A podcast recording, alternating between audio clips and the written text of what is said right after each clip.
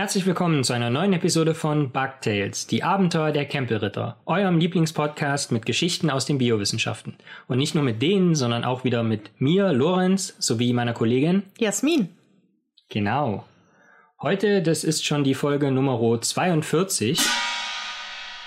Und 42 ist eine sehr besondere Zahl, obwohl es keine Primzahl ist, und für die Leute, die jetzt nicht wissen, warum 42 eine besondere Zahl ist, denen möchte ich einfach mal eine Online-Recherche ans Herz legen. Wir beginnen aber natürlich wie immer mit die News. Genau. Und zwar fange ich direkt mit äh, Bier an. Bier ist gut.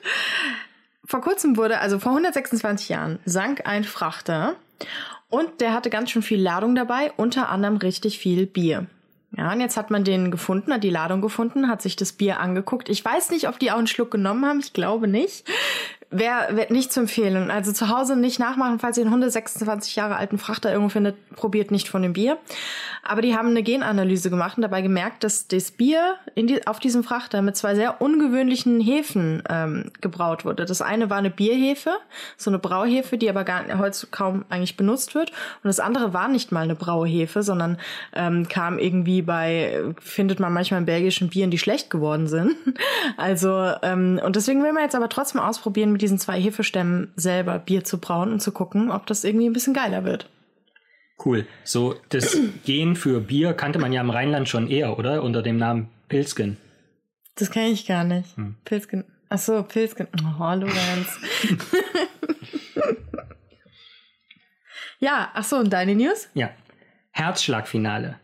Sie sind nicht größer als Sesamkerne, aber sie pulsieren eigenständig. In der Petrischale gezüchtete Miniherzen aus Stammzellen leisten dasselbe wie Herzen von 25 Tage alten menschlichen Embryonen.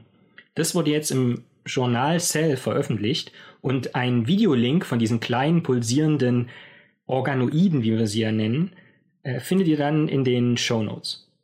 Übrigens, der Puls dieser herzorganähnlichen Bällchen beträgt 75 BPM. Oh. Also Schläge pro Minute. Relativ ähnlich mit unserem. Ja. So. Sehr schön. Ähm, dann kommen wir zum Thema, das überhaupt nichts damit zu tun hat. Oder hast du noch was? Nee. Nö, okay. Und zwar, Achtung, alle ähm, Dieselfahrer, FDP-Wähler oder so, jetzt wird's hart für euch. Es geht ums Klima. So. Und was Klima und Biodiversität so ein bisschen zusammen haben. Und Lorenz, äh, ich habe dir gerade erzählt, dass ich die ersten Bugtails Podcast Folgen, das wusste Lorenz nicht, in Unterwäsche aufgenommen habe. Weil das während letztes Jahr war es ja so heiß im Sommer. Ne? Und äh, habe ich die ersten Bugtails Folgen, also wenn ihr die hört, stellt euch einfach vor, ich habe Unterwäsche an. Und zwar nur Unterwäsche. Ähm, aber da war es ja auch so warm und jetzt ist ja auch gerade wieder warm. Und so ein bisschen das, was wir gerade erleben, ja, sind ja zwei Sachen. Einerseits Wetter, andererseits Klima. Ja, und man kennt es ja immer, wenn es schneit und so Leute wie Trump, die dann sagen, hä, es schneit, gibt gar keinen Klimawandel, was heißt hier Erderwärmung, ja? Da ist erstmal die Sache, Lorenz, kannst du spontan den Unterschied zwischen Klima und Wetter sagen? Ja, Wetter ist so ein alltägliches Phänomen, oder? Und Klima ist dann eine ganz andere Größenordnung. Also es bezieht sich, ist zum einen global und dann auch bezieht sich auf viel längere Zeiträume. Genau, das längere Zeiträume ist das, ist der Knackpunkt. Also es kann jetzt hier gerade mal zehn Minuten regnen oder sowas. Deswegen hat sich das Klima aber nicht verändert. Das Klima ist immer der Zustand der Atmosphäre, in der wir leben, über einen langen Zeitraum. Mhm. Ja, also wir reden hier von mindestens kleinste Zeitraums Jahrzehnte, aber eher so Jahrhunderte und Jahrtausende, während Wetter einfach so quasi stündlich sein kann. Also wirklich so das aktuelle, die aktuelle Situation der Atmosphäre in dem Areal, wo ich jetzt gerade halt bin. So. Mhm. Ja. Und ähm, um Klima zu beschreiben, ja, gibt es so verschiedene Zustandsgrößen über die wir reden, zum Beispiel über die Luftfeuchtigkeit, die ist ja in den Tropen zum Beispiel viel höher als hier. Ähm, über die Bodenfeuchte, über die Temperatur, den Luftdruck und ähm, weiß nicht, Energiezustand und sowas der Atmosphäre. Und dann gibt's natürlich auch noch so Größen, die ziemlich in Bewegung sind, das heißt Niederschlag, wie viel regnet's, ähm, Verdunstung, Sonneneinstrahlung, solche Sachen. Ja, also das sind alles Sachen, die sowohl bei Klima als auch bei Wetter eine Rolle spielen. Und jetzt ist es halt so, dass unser Klimasystem, wenn wir uns das anschauen, aus verschiedenen Komponenten besteht. Wir haben zum Beispiel die Atmosphäre, wo ja auch die Luft rumschwirrt, die wir atmen. Wir haben die Lithosphäre, wir haben die Biosphäre. Also Lithosphäre sind quasi die Gesteinshülle der Erde. Die Biosphäre ist alles, wo es halt lebt. Also wir laufen gerade in der Biosphäre herum. Dann gibt's die Kryosphäre, das sind so die Eismassen, die auf der Erde vorhanden sind. Die Hydrosphäre, sind dann so die Wassermassen, also Meere, Seen und solche Sachen, ja. Und zwischen diesen Komponenten wird halt dauernd Energie und Masse ausgetauscht. Das heißt zum Beispiel irgendwie Wasser verdunstet, geht wieder hoch ähm, in die Atmosphäre, dort wird's dann regnet es irgendwie runter und so wird halt immer hin und her getauscht. Ja? Oder der Wind treibt irgendwie Partikel von oben nach unten durch die verschiedenen Sphären und so. Und das Klima eines Ortes lässt sich dann auch mit verschiedenen Parametern beschreiben. Ja, wir haben vorhin schon geredet, Temperatur und sowas. Und da guckt man halt zum Beispiel, okay, ähm, was ist denn so der monatliche Temperaturmittelwert? Ja, zum Beispiel guckt man hier in Frankfurt am Main, sagt man gut im Juni, wie ist es denn meistens so im Durchschnitt äh, temperaturmäßig im Juni in Frankfurt am Main? Oder man schaut, wie viel Regen fällt da eigentlich? Und dann guckt man natürlich aber auch ein bisschen größeren Rahmen, zum Beispiel, okay, wie ist denn die Jahresmitteltemperatur? Also von so Januar bis, äh, bis Dezember schaut man einfach den Mittelwert, ja. Und wie viel Regen fällt denn im ganzen Jahr und sowas, ja. Und diese ganzen Werte, über die man spricht, über die man das, mit denen man das Klima beschreibt, bestimmen halt mit, welche Organismen und Ökosysteme in diesem Klima, in dieser Klimaregion existieren können und auch welche Landnutzung möglich ist und so weiter, ja. Und natürlich ist es ähm, wichtig für uns lebende Organismen, dass das Klima relativ stabil ist. Also wenn ich jetzt aus dem Haus gehe und es ist auf einmal 60 Grad draußen, nicht so gut, ja. Und das war auch früher, als die, ähm, als äh, noch vor Milliarden Jahren war das Klima der Welt sehr instabil. Und es hat sich wahnsinnig schnell geändert. Also äh, es, war jetzt nicht so schnell, äh, jetzt 60 Grad, dann minus 60 Grad, aber es war wirklich so schnell, dass sich da noch kein Lebewesen anpassen konnte. Und ähm, da gibt es natürlich aber trotzdem, auch wenn wir hier jetzt sagen, wenn man Deutschland relativ hm, jetzt bald Klimawandel nicht mehr so, aber so relativ stabiles Klima haben, haben wir ja trotzdem mal Extremwerte. Ja, das ist irgendwie auf einmal, ich glaube 2019 waren es in Frankfurt über 42 Grad oder sowas. Also äh, und das sind halt die maximalen Abweichungen vom Normalzustand, also zum Beispiel sehr sehr heiße Sommer oder sehr kalte Winter. Und wir haben ja eben darüber geredet, was das Klima alles steuert, so ein bisschen, also halt auch irgendwie Sonneneinstrahlung und solche Sachen. Und wenn sich da ein oder mehrere Elemente oder Mechanismen ändern, ja, reagiert das Klima ebenfalls darauf, jedoch verzögert. Das ist so ein bisschen dieses, was man auch in der politischen Debatte, das, wenn man sagt, ja, viel CO2 ausstoßen, so, das verändert das Klima, und dann sagen irgendwie reaktionär Leute, hä, wieso denn? Ist doch, ist doch okay. So, ist ja nichts passiert bisher, was erstens nicht stimmt und zweitens ist es halt so, dass es immer ein bisschen Puffer ist, aber dann kippt's halt. Und wenn es dann kippt, dann ist es halt auch zu spät. Und ein wichtiger Punkt, worüber da viel diskutiert wird, ist zum Beispiel der Treibhauseffekt, ja hört man viel, weiß jetzt nicht, ob alle wissen, was es ist, deswegen erkläre ich das nochmal. Es gibt in der Atmosphäre Treibhausgase, ja. Die sind auch natürlich vorhanden in unserer Atmosphäre und die lassen Sonnenstrahlen einfach passieren. Also die Sonne scheint, die Strahlen, äh, die Energie kommt, äh, Wärmeenergie kommt runter zu uns, in die Lichtenergie und kann da einfach durch diese Gase, die in der Atmosphäre rumschwirren, durch, kein Problem, ja. Und es sind kurzwellige ähm, Sonnenstrahlen, ja. Jetzt trifft die Sonne, die Sonne auf den Boden, der Boden erwärmt sich, gibt Wärmestrahlung ab. Wärmestrahlung ist aber langwellig. Und dann sagen die Treibhausgase, die da oben rumfliegen, so nach dem Motto, nee, also rauskommt ihr hier nicht. Ne? Bleibt mal schön unten auf der Erde. Und diese Wärmestrahlung wird also von den quasi Reflektierten auf die Erde zurückgeworfen und die erwärmt sich da immer weiter, wie in so einem Treibhaus, ja. Und deswegen wird es immer wärmer und wärmer und wärmer, ja. Und wie gesagt, es gibt die auch natürlich, aber natürlich ähm, helfen wir Menschen äh, dabei, die zu erhöhen. Nämlich wichtige Treibhausgase sind zum Beispiel H2O, Wasserdampf, das ist noch so im grünen Bereich, dann aber auch CO2, troposphärisches Ozon, Methan und Lachgas. Und gerade CO2 und Methan ähm, ist ja etwas, was durch unsere fossilen Verbrennungen und sowas sehr ansteigt und vor allem CO2. Deswegen reden auch so viele Leute darum, wir müssen CO2 einsparen, es darf nicht in die Atmosphäre und ähm, wir müssen mehr Bäume pflanzen, damit die das CO2 binden, weil das halt dazu führt, dass diese Treibhausgas Decke über uns immer dichter wird und immer stärker wird. Und das heißt, ähm, die Sonneneinstrahlung kommt da durch, kommt aber diese Energie, die dort gebildet wird, kommt nicht mehr raus. Und deswegen wird äh, die Temperatur immer wärmer. Und diese ganzen menschlichen Aktivitäten, die wir machen, also Verbrennungsprozesse, Rodungen von Wäldern, Trockenlegung von Mooren, die auch große CO2-Speicher sind, ähm, die Tierhaltung, auch Reisanbau, ganz kritisch und so, führen halt zu einer höheren Konzentration dieser Treibhausgase und ähm, verstärkt halt den Treibhauseffekt.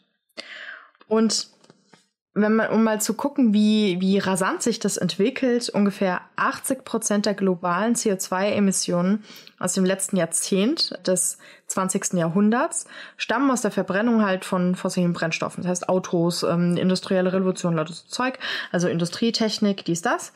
Und der Rest sind auch so Landnutzungsänderungen, also eben sowas wie ähm, ja, Moore, Trockenlegen und sowas. Und Treibhausgase werden eigentlich und an und für sich auch abgebaut. Also sie bleiben jetzt nicht für immer in der Atmosphäre. Die binden sich, werden zum Beispiel gebunden durch Bäume oder haben andere, gehen andere chemische Reaktionen ein. Allerdings ist es blöde, dass vor allem CO2 eine sehr, sehr hohe Verweildauer in der Atmosphäre hat, und zwar weit über 100 Jahre. Das heißt, alles CO2, was wir jetzt produzieren, ähm, das ist jetzt erstmal da. Ja, und das ist auch noch sehr lange da. Deswegen auch, äh, das ist ja das, was viele Menschen nicht verstehen, dass man, wenn man jetzt an diesem ganzen CO2-Ausstoß ähm, etwas ändert, trotzdem haben wir das Problem, dass wir jetzt ganz schön viel CO2 schon mal haben. Ja, das ist nicht einfach weg und ist auch nicht morgen weg. Ja, und weiterhin ist CO2 ja ein Gas. Und wie gesagt, das geht an äh, ein Gas, und zwar ein saures Gas. Und das geht ja, wie gesagt, andere Reaktionen ein. Kann auch sein, dass es zum Beispiel runterregnet, sauren Regen, dass es in die Böden kommt und so. Und das führt dann auch dazu, dass zum Beispiel Böden versauern, Wälder dann nicht mehr so gut wachsen können, dass Ozeane versauern und äh, dann zum Beispiel auch äh, Korallenriffe dann, die aus Kalk bestehen, dass die kaputt gehen und so weiter. Also es, es hängt alles sehr zusammen. Ja, und wie gesagt, durch den Treibhauseffekt steigt die Temperatur. Seit Beginn des 20. Jahrhunderts ist die globale mittel, mittlere Temperatur, also die globale Durchschnittstemperatur ungefähr um 0,8 Grad Celsius angestiegen, wobei die Hälfte dieses Temperaturanstiegs erst seit 1980 erfolgt ist. Ja. Das heißt, äh, wir nehmen, es nimmt rasant zu, dieser Treibhauseffekt. Und Änderungen im globalen Klima haben natürlich viele Folgen, was eigentlich mittlerweile jeder weiß, aber vor allem die Kryosphäre, von der ich vorhin gesprochen habe, also die Eismassen, reagieren sehr, sehr stark darauf. Ist ja klar, Eis, hallo? so, ja. Das heißt, die Gebirgsgletscher und arktischen Gletscher ähm, gehen wirklich dramatisch zurück. Der Meeresspiegel ist seit 1900 um ungefähr 20 Zentimeter angestiegen, davon ungefähr 7 Zentimeter seit 1980 und er steigt immer schneller an vor allem. Also jedes Jahr, ich glaube, mittlerweile sind wir bei fast vier Millimetern pro Jahr, pro Jahr angekommen. Und ich glaube, in den 80ern war es noch die Hälfte oder so. Ganz sicher bin ich mir da jetzt bei den Zahlen nicht. Aber ja, also das ist ein Problem. Und dann diese Winterschneedecke, die es in vielen Regionen gibt, die wird, äh, äh, die ist nicht mehr so lange da und auch nicht mehr so dick. Und was auch viele bestimmt gehört haben, die Permafrostböden tauen auf und zwar länger und tiefer. Also die tauen ja oft saisonal auf, aber mittlerweile äh, länger und auch viel tiefer runter. So.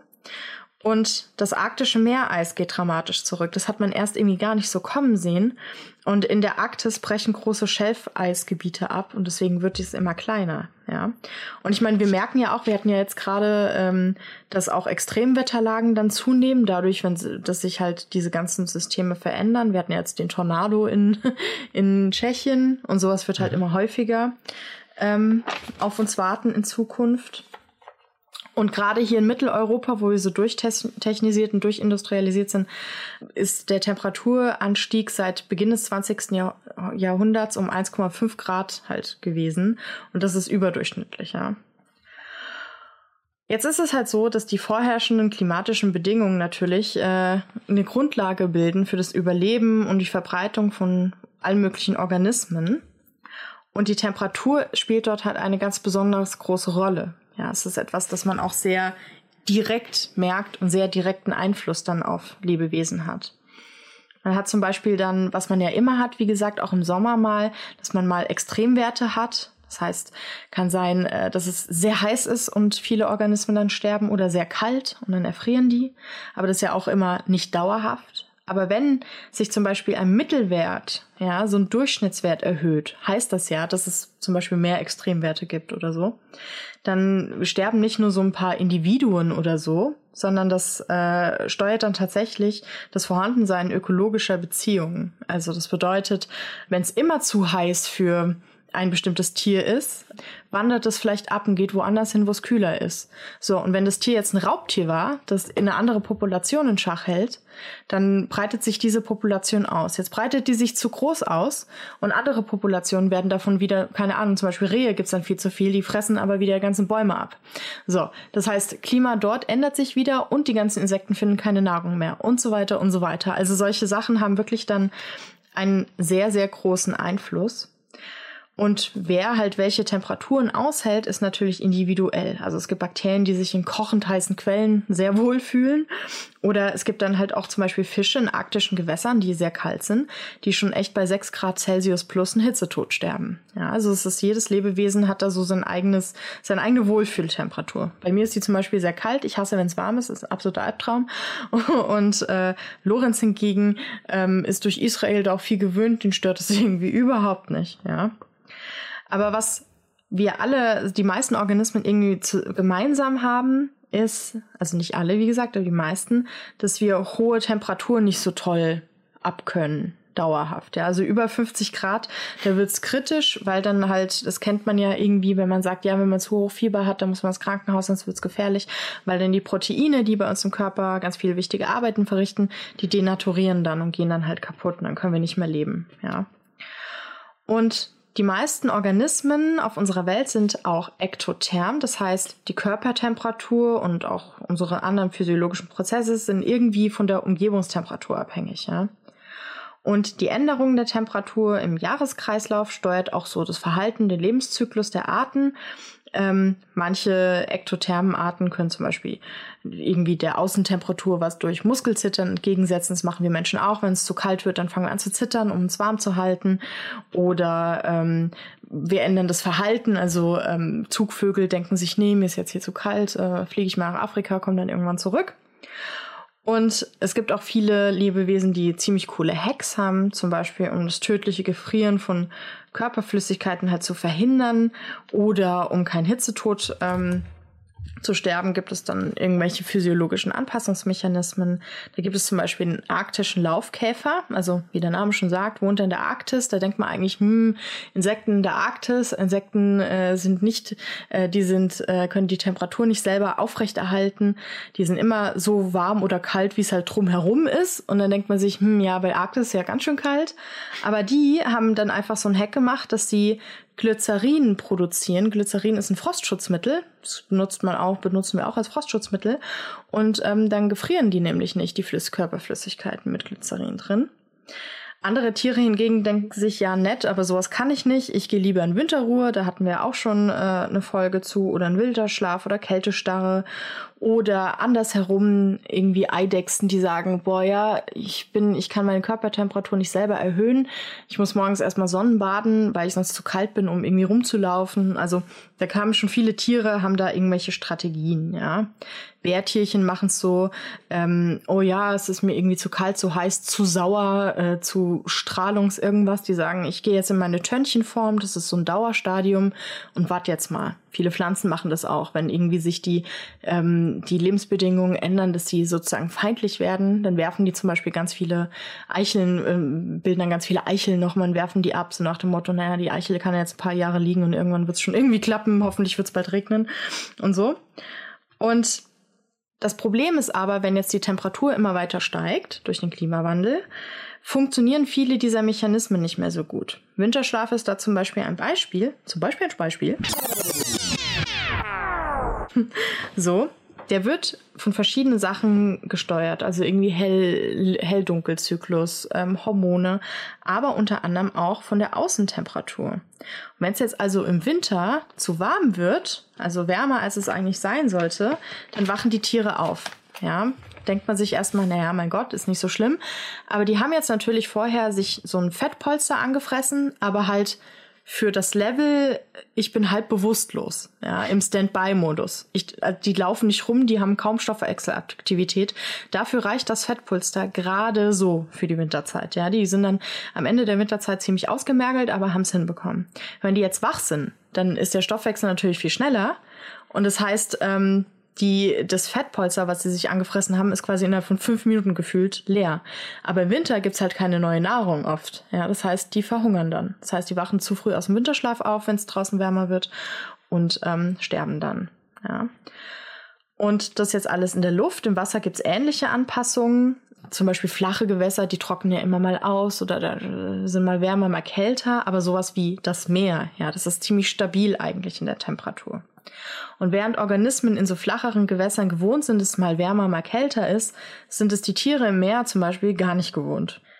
Und wenn jetzt das Meer auch immer wärmer wird, was ja auch passiert, also das Meer wird ja immer wärmer, dann kriegen die Tiere, die dort leben, ein richtiges Problem. Ein Beispiel dafür, was wir jetzt in den letzten Jahren immer stärker und heftiger sehen, auch wirklich an so großen Bereichen wie das Great Barrier Reef, ist die sogenannte Korallenbleiche. Ja, Korallen sind keine Steine oder sowas, sondern lebende Organismen. Sie gehören zu den Nesseltieren und gehen Symbiosen mit photosynthetisch aktiven Einzellern ein. Und diese Einzeller sind super bunt. Deswegen sehen Korallenriffe immer so mega bunt und so schön aus, ja.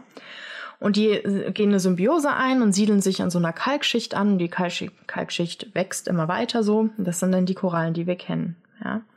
Wenn jetzt aber schon das Wasser, in dem die leben, um 0,8 Grad wärmer wird, ja, also jetzt nicht nur eine Sekunde oder so, sondern halt irgendwie dauerhaft 0,8 Grad wärmer.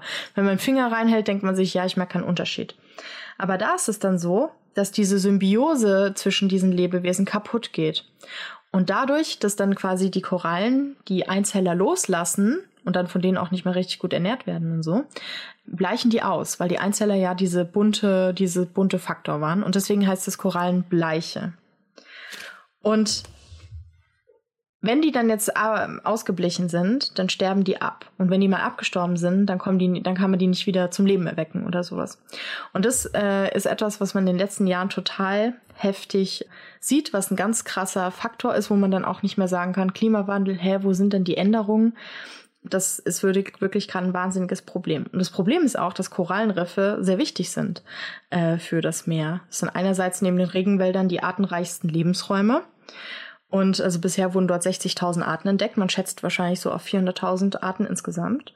Ähm, sie bieten vielen Arten ein Zuhause, sind aber auch Wellenbrecher, schützen die Küsten und so weiter. Das heißt, wenn die Korallenriffe weg sind, dann wird's richtig ungemütlich an den Küsten. Und da schließe ich den Kreis wieder zur Biodiversität. Nicht nur die Erwärmung bestehender Gewässer ist ein Problem, sondern auch das Vorhandensein oder das Nicht-Vorhandensein ähm, von Gewässern. Also irgendwie, wie viel Gewässer gibt es überhaupt? Wir haben immer mehr Dürresommer, immer mehr Gewässer trocknen aus. Das bedeutet, bestimmte Tiere, die zum Beispiel Wasser brauchen, um sich fortzupflanzen, sonst an Land leben, aber dann Wasser brauchen, können sich nicht fortpflanzen, sie sterben aus. Ihr seht, der Klimawandel hat natürlich mega viele Auswirkungen auf äh, auch unser Leben und da wird Lorenz gleich drauf eingehen. Aber es geht halt vor allem darum, dass schon eine kleine Änderung von einer Sache, zum Beispiel es gibt keine Korallen mehr, wahnsinnige Auswirkungen auf alle Lebensbereiche haben wird. Also wirklich so ein bisschen wie Butterfly-Effekt. Ähm, oder es gibt irgendwie ein Tier stirbt aus und es hatte einen, irgendeinen wichtigen Punkt halt in, im Biosystem. Und dadurch, weil das Tier ausgestorben ist, sterben dann meinetwegen auch äh, 20.000 andere Arten aus. Bumm. Ja. Was man eigentlich erst gar nicht sieht. Und deshalb ist es so wichtig, Biodiversität zu schützen, den Klimawandel zu verhindern. Und wenn einem quasi die Natur egal ist, dann wenigstens für uns Menschen, weil zum Beispiel mehr Wärme auch zu mehr Krankheitsüberträgern führt. Die asiatische Tigermücke hat sich hier ja schon eingenistet und die das Dengue-Fieber überträgt. Oder die Anopheles-Mücke, die Malaria überträgt, findet hier jetzt eigentlich auch wieder gemütliche, äh, gemütliche Temperaturen und alles. Aber über die Auswirkungen für Menschen wird Lorenz jetzt noch ein bisschen erzählen. Genau. Was macht das Klima mit uns Menschen? Wir merken dieser Tage ja, Jasmin, das hast du schon sehr gut skizziert, dass wieder mal eine Hitzewelle über Deutschland gerollt ist. Mir ist auch gerade voll warm, Lorenz. Ja. Und klar, dann haben wir wieder diese ganzen Klimawandelleugner und Leugnerinnen, die sagen, ja, früher war es auch schon heiß, aber du hast es ja schon sehr gut herausgearbeitet, dass eben die Extreme immer extremer werden. Ja? Die Ausschläge nach oben werden immer größer. Und äh, ein Beispiel dafür sind die sogenannten tropischen Nächte. Als tropische Nacht gilt eine Nacht, in der die Temperatur zwischen 18 Uhr am Abend und 6 Uhr in der Früh nicht unter 20 Grad Celsius fällt. Und diese tropischen Nächte treten halt immer häufiger auf. Wir merken das dann meistens frühs, wenn wir aufwachen und komplett durchnässt sind, weil wir so viel geschwitzt haben. Weil wir ins. Bett gemacht haben. Ja. Nein. und wie, wie kriegen wir überhaupt mit, dass es wärmer wird? Nun, die Außentemperatur wird über Nervenenden in der Haut wahrgenommen. Und dann haben wir im Prinzip so eine Wahrnehmungssensorik, im wahrsten Sinne des Wortes, die besagt, naja, wenn die Außentemperatur höher ist als die Körpertemperatur, die ja bei 37 Grad Celsius liegt, dann kommt es zum einen mal zur Ausschüttung von Hormonen. Das haben wir in der Folge 36 schon herausgearbeitet, was, wie das so funktioniert und wie die Hormone wirken. Und das hat zur Folge, dass sich die Blutgefäße weiten. Ja, und das Blut zirkuliert dann unter der Haut und gibt natürlich Wärme an die Außenwelt ab. Das hast du ja eben auch schon gesagt, von diesen ektothermen Organismen, da zählen wir Menschen ja auch dazu. Ja, das heißt, unsere Temperatur wird über die Außenwelt verändert. Und wenn eben viel Blut durch geweitete Blutgefäße an Oberflächen nah ist, an der Haut oder unter der Haut, dann kann da, kann das im Prinzip als Wärmetauscher fungieren. Das Problem ist, falls das nicht genügt, dann wird geschweißt. Ja, also natürlich nur im übertragenen Sinne Schweißdrüsen produzieren Schweiß, ja, man schwitzt. Und was aber interessant ist, dass Menschen, die nicht nur schlafen, sondern auch sportlich aktiv sind, die erhöhen auch die Hitzeproduktion im Innern. Ja, wir haben ja schon mal erwähnt, dass wir aus Zellen bestehen und in diesen Zellen gibt es alles so Kraftwerke und die produzieren auch merklich Wärme letzten Endes und erhöhen so auch unsere Körpertemperatur in sportlichen Extremsituationen, wenn wir sportlich aktiv sind. Und dann kann es durchaus passieren, dass sportlich aktive Menschen innerhalb von einer Stunde hoher körperlicher Aktivität bis zu zwei Liter Flüssigkeit ausschwitzen. Also das ist. Ich muss gerade an Lux denken, wie er hechelt. äh, man, man kann auch äh, zwei Liter Flüssigkeit aus Angst. Aushecheln. Aushecheln. Als Hund. Die können ja nicht schwitzen, die hecheln, ja. ja. ja. Müssen wir einen Kontext dazu liefern? Ja, mein Hund Lux, ähm, wenn er Angst hat, fängt, hechelt er und sabbert ganz viel, also aber literweise. Also wirklich krass. Ja. Tja. Beim Schwitzen hat die Flüssigkeitsabgabe natürlich den Zweck, dass Verdunstungsgeld entsteht und dann die Körpertemperatur herabregulieren soll. Und dann ist natürlich klar, dass wir, wenn wir schwitzen, auch mehr Durst haben, weil der Körper versucht da natürlich gegenzusteuern und weniger Urin produzieren. Ja, und Urinproduktion, das äh, funktioniert ja dann vor allen Dingen über die Niere, die äh, unser Blut reinigt und filtert und dann eben diese, den ganzen Flüssigabfall sozusagen beseitigen muss. Und die Niere ist dann natürlich in solchen Extremsituationen auch schnell gestresst. Und Flüssigkeit generell in unserem Körper ist aber natürlich wichtig, um den Blutdruck hochzuhalten. Ja, wenn wir so viel Flüssigkeit aus unserem Körper verloren geht, ist natürlich dann auch weniger Flüssigkeit in unseren Blutgefäßen, die zirkulieren kann. Und dann ist natürlich auch schwierig, den Puls stabil zu halten. Man kann sich das ein Stück weit so vorstellen wie so ein Küchenhandschuh, so ein Latexhandschuh, der mit Wasser gefüllt ist. Und wenn da, wenn er richtig voll ist mit Flüssigkeit, dann ist er gut in Form. Ja, man sieht, äh, alle Finger sind abgespreizt. Aber wenn der jetzt Flüssigkeit verliert, weil wir irgendwie, weiß ich nicht, mit einer Nadel ein paar Löcher reinmachen und dann so schwitzen quasi oder der Hand, Handschuh schwitzt, dann geht die Form irgendwann verloren. Und was dann natürlich das Herz versuchen kann, ist, es kann stärker pumpen, um zu versuchen, dass immer noch mehr Wasser in die Fingerenden gepumpt wird und dieser Handschuh weiter stabil bleibt. Das heißt, der Pulsschlag, die Pulsfrequenz erhöht sich und der, der Blutdruck sinkt aber ab, dadurch, dass so viel Flüssigkeit verloren geht. Und dann ist natürlich gut, wenn wir viel trinken und Flüssigkeit wieder zuführen, um den Blutdruck wieder zu erhöhen und damit sich, damit der Puls wieder ein Stück weit heruntergehen kann. Und deshalb ist es natürlich auch so, dass der Körper dann Unwohlsein empfindet, wenn die Temperatur über eine lange Zeit zu hoch ist, was den Zweck hat, dass natürlich der Mensch davon überzeugt werden soll, aus der Hitze herauszugehen, also sich im Schatten aufzuhalten zum Beispiel. Aber trotzdem ist es so, trotz all dieser Gegensteuerungsmechanismen, wenn die Körpertemperatur für eine längere Zeit die kritische Marke von 42 Grad Celsius Körpertemperatur übersteigt, dann setzen fundamentale Prozesse aus. Jasmin hatte das eben ja schon angesprochen. Die Eiweißmoleküle in unseren Zellen, die werden dann sozusagen gebraten und die verlieren ihre Form und damit auch die Funktion. Ja, wenn so ein Spiegelei dann auf einmal von flüssig zu fest wird, dann verändert das ja auch so ein Stück weit äh, wichtige Eigenschaften. Und das, Aber es fängt an gut zu schmecken. Ja, vielleicht hm. schmecken wir dann auch besser. Ich weiß es nicht. Aber im Hirn macht so ein, ist so ein Spiegelei sicherlich nicht zu gebrauchen. Das heißt, wir fühlen uns dann auch wirklich schlecht, können nicht mehr gut denken. Und wie ich es auch schon gesagt habe, bei dauerhaft erhöhten Temperaturen setzt es vor allem auch der Niere zu, weil eben die Regulation des Flüssigkeitshaushalts vor allen Dingen über die Niere gesteuert wird. Und das kann dann zu dauerhaften Schäden führen.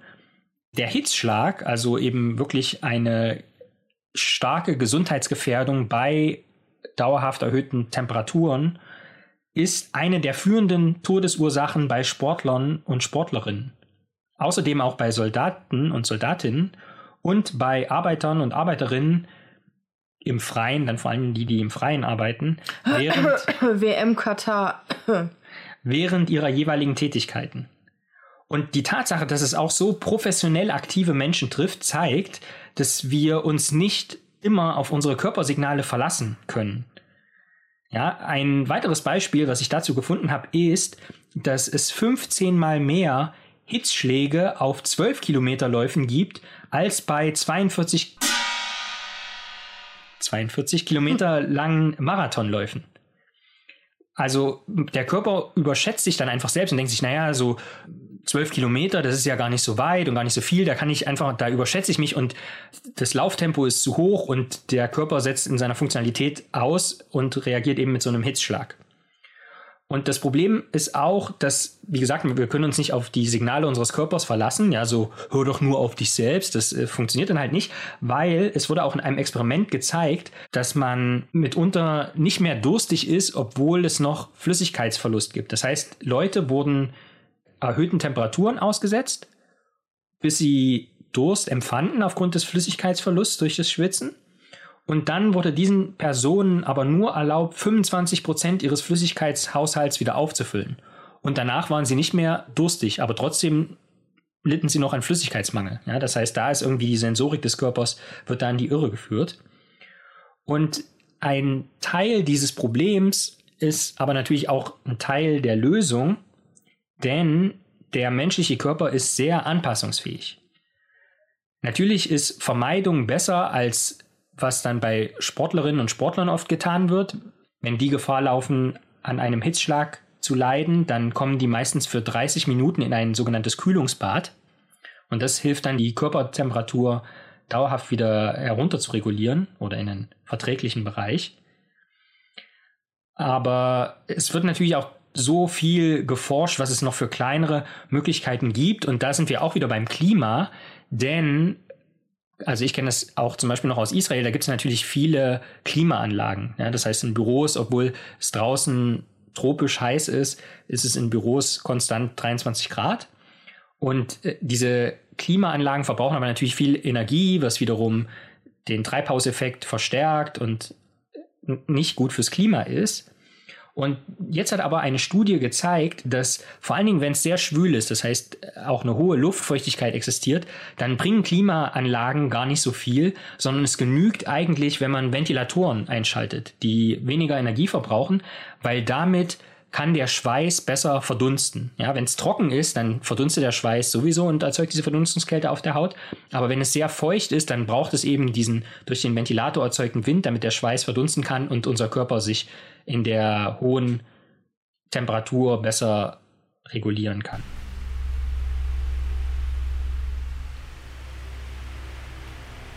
Und das Ganze wurde jetzt auch wissenschaftlich geprüft.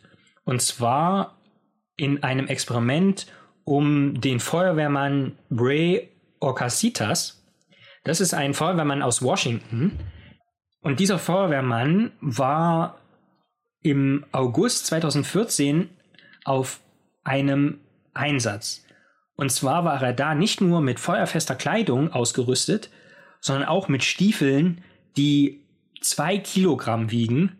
Außerdem mit einem Rucksack, der sechs Liter Trinkwasser fasst und Nahrungsmittel für seine 16-Stunden-Schicht.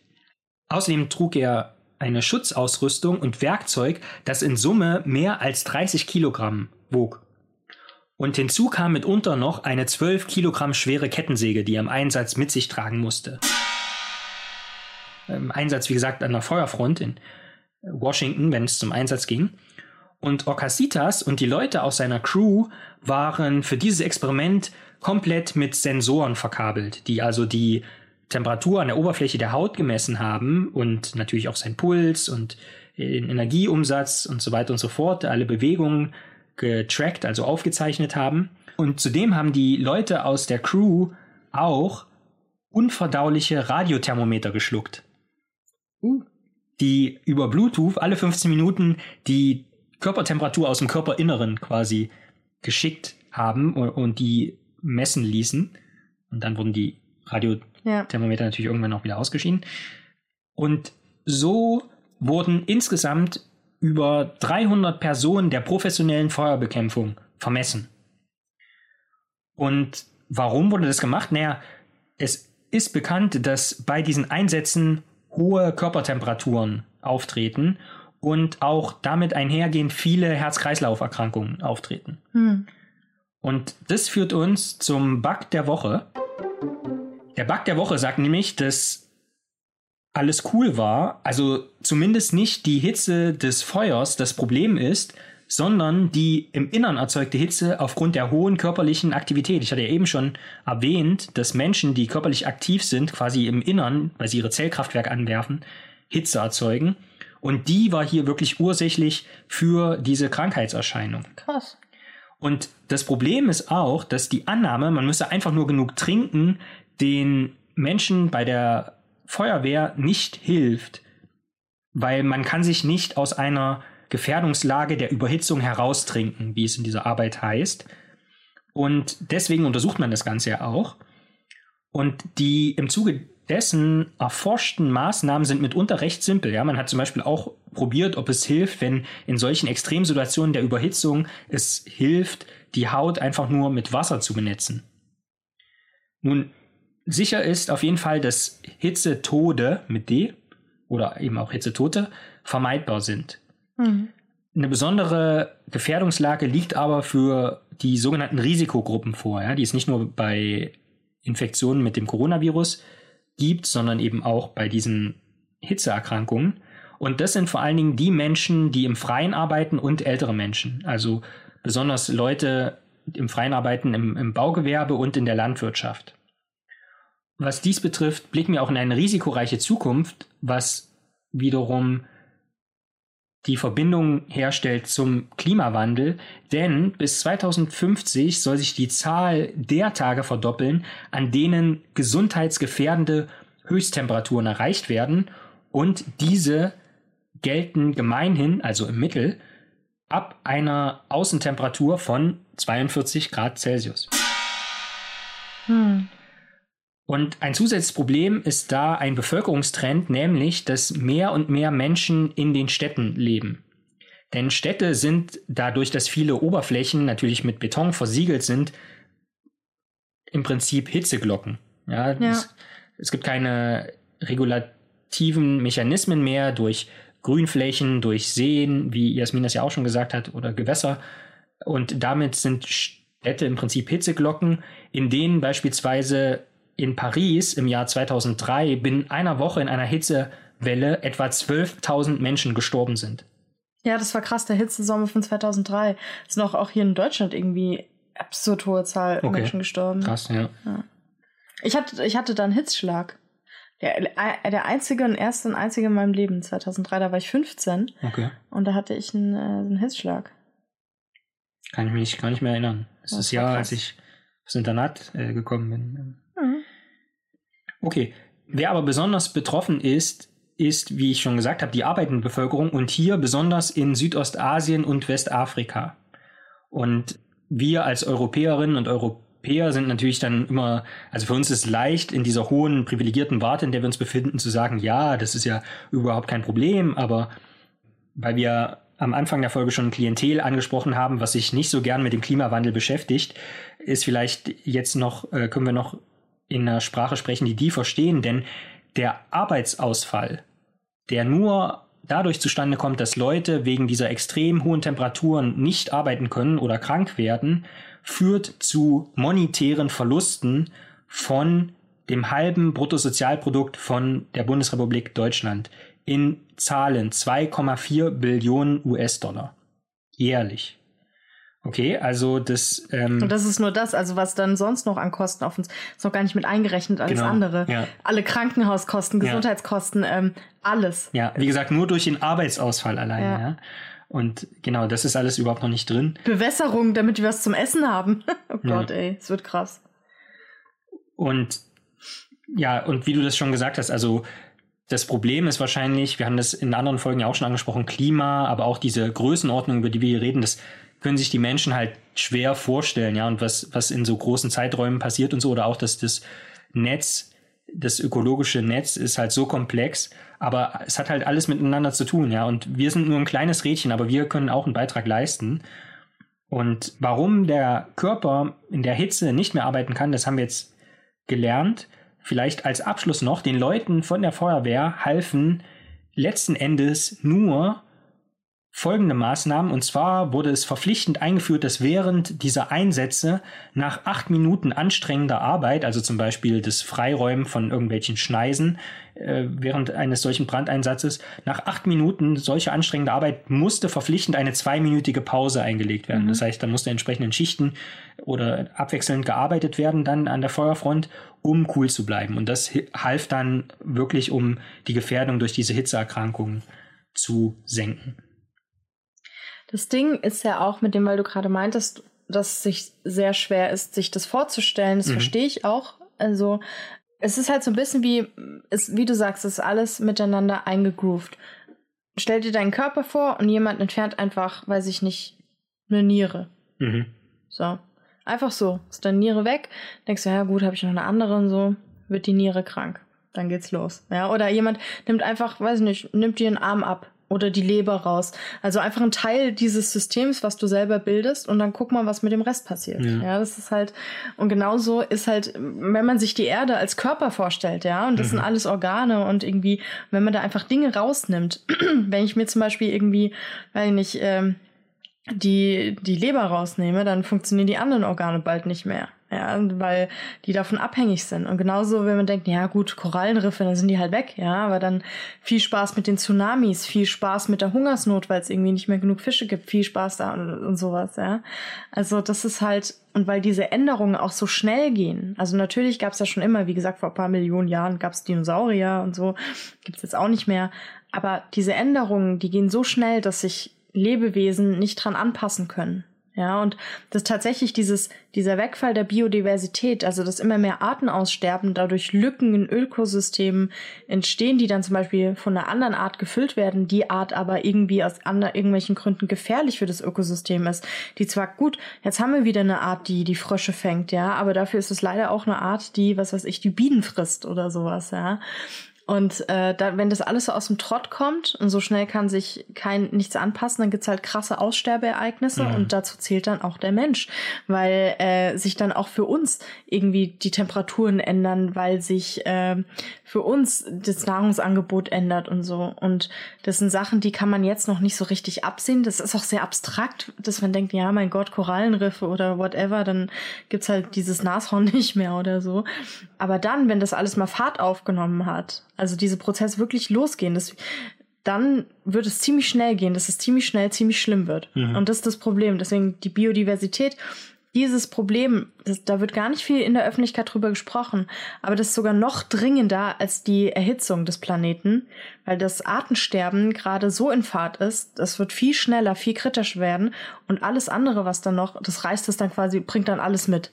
So, das, äh, das ist nicht so, dass man denkt, ach, die Arten sterben. Viele denken, Artensterben ist schade, weil dann gibt es die Arten nicht mehr. Aber Artensterben ist in Anführungsstrichen schade, weil äh, dadurch auch sich Klima ändern kann und weil, äh, lokal und weil sich dadurch eben auch Lebensgrundlagen ändern. und wie gesagt, Korallenriffe sind weg, keine Wellenbrecher mehr. Das heißt, ganze Strände wird alles weggespült. Irgendwie ganze so, irgendwie tschüss, äh, tschüss, äh, diese Städte, die es dort gab und so. Und hallo Tsunamis. Also das ist halt alles, ja, es ist halt wirklich so blöd und schwierig, das den Menschen begreiflich zu machen, was das wirklich bedeutet, weil es sich so kleinteilig anfühlt. So ein bisschen irgendwas wie nach Tiere im Zoo retten oder in Zoo tun und dort Arten züchten oder so. Aber darum geht es überhaupt nicht, sondern dass Ökosysteme wirklich zusammenbrechen. Und ähm, das ist dann nicht mehr nur schade, dass es das weiße Nashorn nicht mehr gibt, sondern das wird dann richtig schnell, richtig schlimm. Das heißt, Hungersnöte und alles werden richtig konkret und das heißt auch nicht, dass wir dauerhaft hier in Mitteleuropa äh, davor gefeit sind, weil uns wird es genauso einholen. Auch wenn wir jetzt noch gemütlich denken, ja, mein Gott, das hat man gesehen bei Corona, ja, mein Gott, die Leute in China, ja, wie schnell ging's hier los? Und das wird halt auch bei den ganzen Klimawandelsachen sein und das kann man dann vor allem so, man, wie gesagt, das Artensterben ist und alles, das geht so schnell. Und äh, kein Organismus kann sich da anpassen. Aber wenn die auch einmal weg sind, kommen die nicht mal eben wieder. Ja, das geht nämlich wieder ganz, ganz langsam, wenn da irgendwas zurückkommen soll. Und das ist halt das, was so frustrierend ist, dass auch PolitikerInnen und so das einfach nicht verstehen. Wenn der Kipppunkt mal erreicht ist, dann mhm. ist es zu spät. Ja. Dann kann man, da gibt's nichts mehr, was man machen kann. Ja. So, das ist halt, ähm, das Tragische und deswegen, äh, ja, und die Wirtschaft und so, dann gibt es keine Wirtschaft mehr. Das ist wie sagen, ja, hm, ich, ich habe irgendwie ewig Karies oder irgendwas, denkst du, ja, irgendwann gehe ich mal zum Zahnarzt ja, wenn du dann an einer Herzmuskelentzündung äh, stirbst wegen dem Karies, dann gibt's nichts mehr. Wo, ja, nicht jetzt, weil gerade ist es voll blöd und vielleicht, wenn ich mehr Geld habe, ist egal, wenn du tot bist, dann ist vorbei. Und genauso geht's halt dem Planeten. Wenn, wenn das alles dann schon passiert ist, dann gibt's keine, dann muss man sich wirklich keine Gedanken mehr über die Autoindustrie machen. irgendwie in so einem postapokalyptischen Szenario, was irgendwie noch schräg klingt, aber was halt mittlerweile kein Science Fiction mehr ist ja, egal. Ich habe so viel geredet, diese Folge und auch so, ja, ich komme mir vor so wirr, aber weil es so dringlich ist in mir drin und ich aber gleichzeitig schon beim Erzählen so frustriert bin, weil ich denke, das werden nie wieder ganz viele nicht verstehen und nicht, damit meine ich nicht intellektuell, sondern einfach so emotional eigentlich mhm. eher, ja. dass die Leute das auch gar nicht wahrhaben wollen, weil es ja auch wirklich so Science-Fiction-mäßig klingt. So, aussterben, sowas machen Dinosaurier, aber wir doch nicht. so. Mhm. Ja. Hm, Punkt. oh Gott. Voll die lange Folge geworden auch. Herrje. Jetzt müssen wir noch die Frage stellen. Ja, ich habe eine Frage. Du hast eine Frage. Okay, dann, dann hau raus. Die Frage, und zwar haben wir jetzt quasi schon das Podium unseres kleinen illustren Podcasts genutzt, um auf den Klimawandel aufmerksam zu machen. Naja, was heißt aufmerksam, weiß ja jeder. Aber nochmal, da nochmal eindringlich zu sagen, verdammte Scheiße. ja, oder so. Und jetzt aber die Frage, wenn du jetzt eine Podiumsdiskussion zusammenstellen könntest, um auf andere Themen, die dir wichtig sind, aufmerksam zu machen. Mit wem, mit was für eine Organisation, was für eine Organisation würdest du da gern einladen und was wäre sozusagen das Haustier der Veranstaltung? Ich bin mir nicht sicher, ob ich das verstehe. Was meinst du mit anderen Themen? Nicht Klimawandel, oder? Ja, irgend, irgend, irgendwas. Und was meinst du mit Haustier? Ja, vielleicht irgend so ein Tier, was dann bei dieser Podiumsdiskussion da noch irgendwie okay. rumläuft oder so, um ähm, das Ganze zu begleiten. Wenn, dann will ich gern Sachen mit dem Nabu machen mhm. und zum Beispiel eben doch über, über Artensterben reden oder mhm. so. Und das Haustier wären, vielleicht würde ich da einfach so ein paar Möwen haben, weil da müssten ja auch die ganzen PolitikerInnen kommen und die Möwen kacken einfach nur wild rum. Also ganz toll. Oder nein, ich habe eine Idee. So eine Podiumsdiskussion, Artenvielfalt und dann ähm, den ganzen Raum absiegeln und 1000, 10.000 Stechmücken rein und dann nochmal darüber reden, wie scheiße Wespen sind und dass die wäre besser, wenn es die nicht gäbe. Dann, dann, können dann können wir mal darüber reden und dann zeigen, was passiert, wenn, wenn bestimmte Arten nicht mehr da sind. Zum Beispiel eben sowas wie Wespen oder so, die ja, äh, will ja keiner, dass die da irgendwo brüten oder Hornissen oder was weiß ich. Und äh, wie angenehm es dann ist, wenn die weg sind. Kann man da schon mal so richtig sich einfühlen mhm. in die Situation, damit es auch so ein bisschen so einen interaktiven Charakter hat, nicht nur so langweilig ist. so. Oder wir können die dann auch irgendwie um Ressourcen kämpfen lassen, Wasser zu eine Flasche Wasser, aber äh, schön Thermostat auf irgendwie 50 Grad. Es gibt nur ein Liter Wasser und viel Glück. Jeder kriegt irgendwie so drei Steine, zwei Taschenmesser, viel Glück oder so. Keine Ahnung. Ja, also irgendwie so, irgendwas so. Also das mit den Mücken finde ich eigentlich gut. Da können, ja. können die mal so, ja. Und du hast ja Mücken jetzt auch schon angesprochen als Überträger von ansteckenden Krankheiten. Und tatsächlich ist es so, dass neben Impfstoffen gegen Infektionskrankheiten es einen weiteren Aspekt gibt, wenn man so will, technologische Leistung, die eine extrem große Anzahl an Menschen auf dieser Welt überleben lässt. Und das ist genau der Aspekt, den, dem ich meine Podiumsdiskussion widmen würde, Weißt du, was ich meine? Du hast es jetzt eigentlich schon angesprochen sogar. Ich weiß nicht, ich bin gerade verwirrt. Nee, ich weiß nicht, was du meinst. Die Bereitstellung von sauberem Trinkwasser. Ach so, ja. ja genau.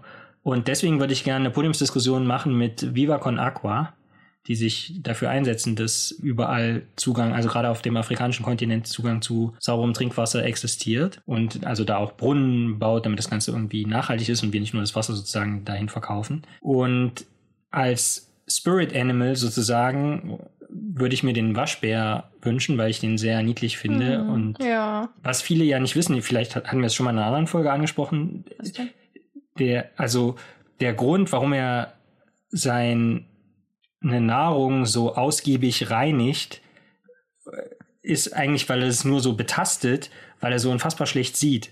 und das ist schon irgendwie ein bisschen niedlich. Ich habe so ein Video gesehen, wo der Waschbär versucht, Zuckerwatte zu waschen. Da hat er so Zuckerwatte erbeutet und geht so ein Fluss und taucht's ein und ist plötzlich weg halt so. Und er, oh man sieht so richtig, wie er so ist. So, Moment mal, was hier gerade passiert. Was hat das für eine scheiß Zauberei? Ich verstehe es nicht. Hä? so, oh. Aber da könnten wir zusammen so eine Veranstaltung machen. Mhm. Äh, mit der Flasche Wasser und den Mücken. Mhm. Und dann, dann können wir uns mal da, dabei, aber ähm, ähm, müssen die trotzdem konzentriert sein, weil wir unterhalten uns ja über Biodiversität und mhm. frisches Wasser. Ja. Also ähm, Veranstalter und Veranstalterinnen da draußen, wenn wenn Gefängnis irgendwo frei ist oder so, ja. Leute, wo man abriegeln kann. Nee, aber das ist keine Ahnung. Wie bist du darauf gekommen? Einfach so. Einfach so. Pflanzen. Jetzt haben alle Angst, wenn du mal zu einer Pro oder wenn ich wir mal zu einer Podiumsdiskussion einladen oder irgendwie Live-Podcast oder das alle erstmal gucken, okay, sind hier irgendwie irgendwas, sieht hier irgendwas aus, dass hier irgendwo Stechmücken eingeleitet werden und gibt's hier genug Wasser oder oder ist das eine Falle? Einfach so. Einfach so. Ja, hm, okay. Vielen Dank, dass ihr auch bei dieser Folge wieder zugehört habt. Das war's wieder mit einer Folge Bugtails. Und folgt uns doch auf Social Media, auf Instagram und auf Twitter. Ähm, sagt euren FreundInnen Bescheid, dass es einen ganz tollen Biologie-Podcast gibt, den man unbedingt, unbedingt äh, abonnieren muss. Genau, abonniert uns, wo ihr wollt, äh, wo es geht. Bewertet uns zum Beispiel bei Apple Podcasts. Und ja, wir hoffen, ihr schaltet das nächste Mal wieder ein. Bis dann.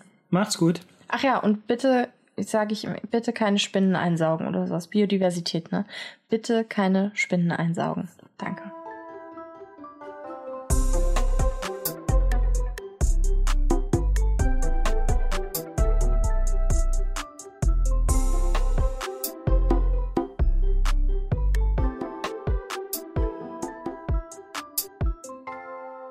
Ich suche gerade einen, einen Wert.